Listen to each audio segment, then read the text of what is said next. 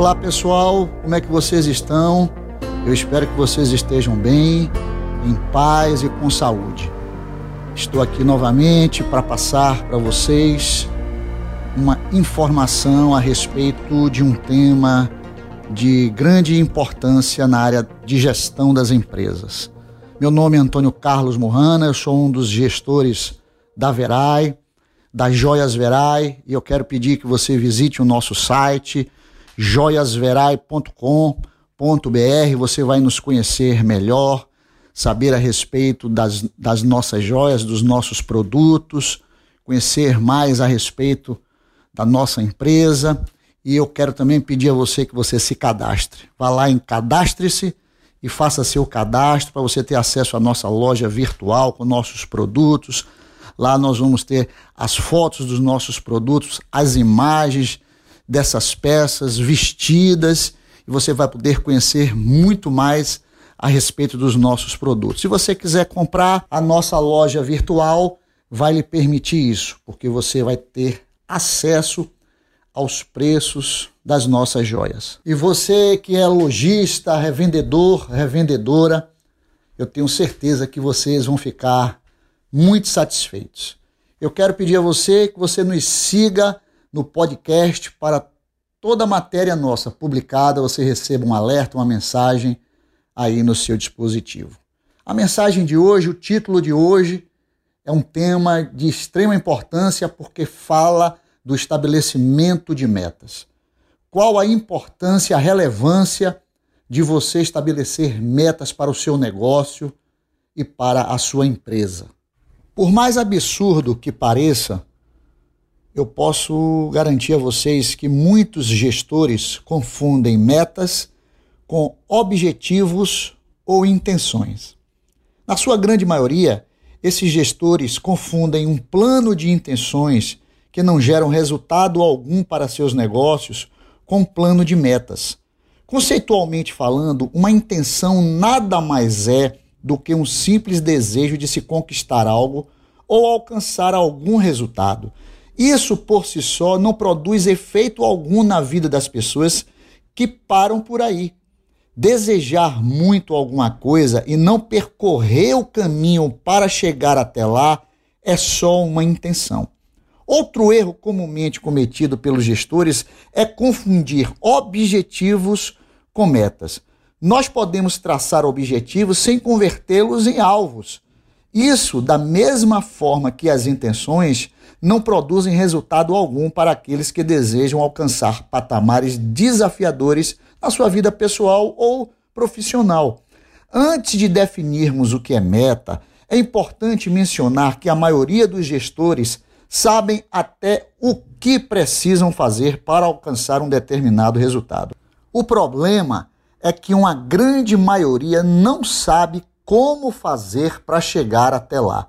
Voltando a repetir, os gestores muitas vezes sabem o que fazer para chegar em um determinado local, mas não sabem como fazer para chegar até lá. Em outras palavras, não conhecem as estratégias necessárias indispensáveis para atingirem esse determinado alvo, ou seja, não estão cientes dos meios necessários para alcançar os fins almejados. Dentro desse contexto estratégico é que as metas devem aparecer como um conjunto de instrumentos para o alcance dos resultados desejados. É imprescindível ter em mente que uma meta precisa atender a três requisitos que devem estar ligados um ao outro e, por isso, não podem ser tratados separadamente. Uma meta, preste atenção no que vou falar agora, é composta por uma ação por valor e por tempo. Voltando a repetir, uma meta é composta por ação, por valor e por tempo. Se essas três condições não forem atendidas, você pode ter tudo, menos uma meta. Para facilitar o entendimento sobre a diferença entre esses três elementos, intenção, objetivo e meta, eu vou dar o seguinte exemplo. Dentro de um mesmo contexto, eu agora vou citar uma intenção, vou citar um objetivo e vou mencionar uma meta dentro de um mesmo contexto. Preste atenção. Intenção. Seria uma intenção eu dizer: preciso reduzir os custos da joalheria. Agora vou transformar essa intenção num objetivo. Preciso reduzir os custos da joalheria em 20%.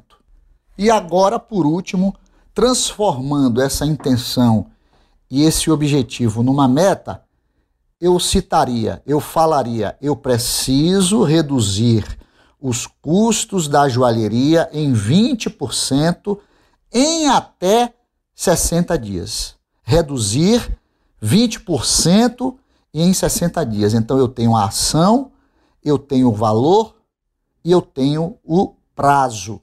Perceba que a intenção só destaca um desejo, manifesto na ação de reduzir os custos. Isso não produz absolutamente nada diante de um determinado resultado pretendido.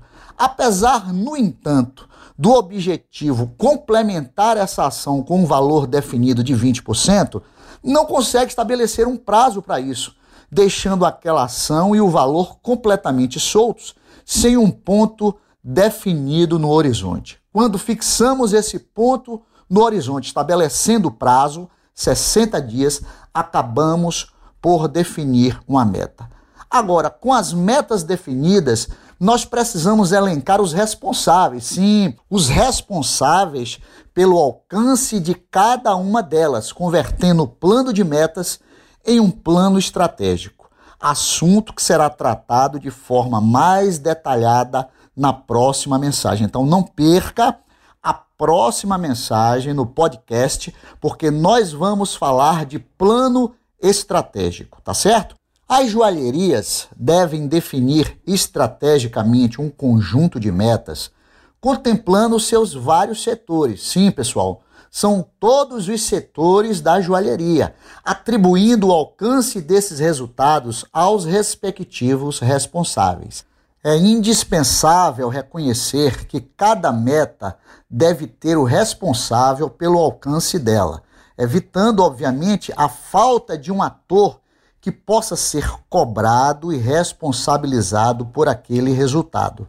Uma joalheria não deve funcionar sem a clara definição das metas estabelecidas. Pessoal, prestem atenção nisso. A clara definição das metas estabelecidas, ao menos nos ambientes das receitas e das despesas. Tal ausência poderia ser comparada a uma embarcação com as velas içadas e sem o leme você não teria controle sobre o seu negócio. É isso aí então, pessoal. Nós da Verai esperamos que vocês tenham gostado desse tema, tá certo? Que fala sobre a importância do estabelecimento das metas. Quero pedir a você que você não perca a próxima mensagem do nosso podcast, tá certo? Nos siga lá para você ser avisado e alertado aí no seu dispositivo. Um abraço, fique com Deus e até a próxima mensagem.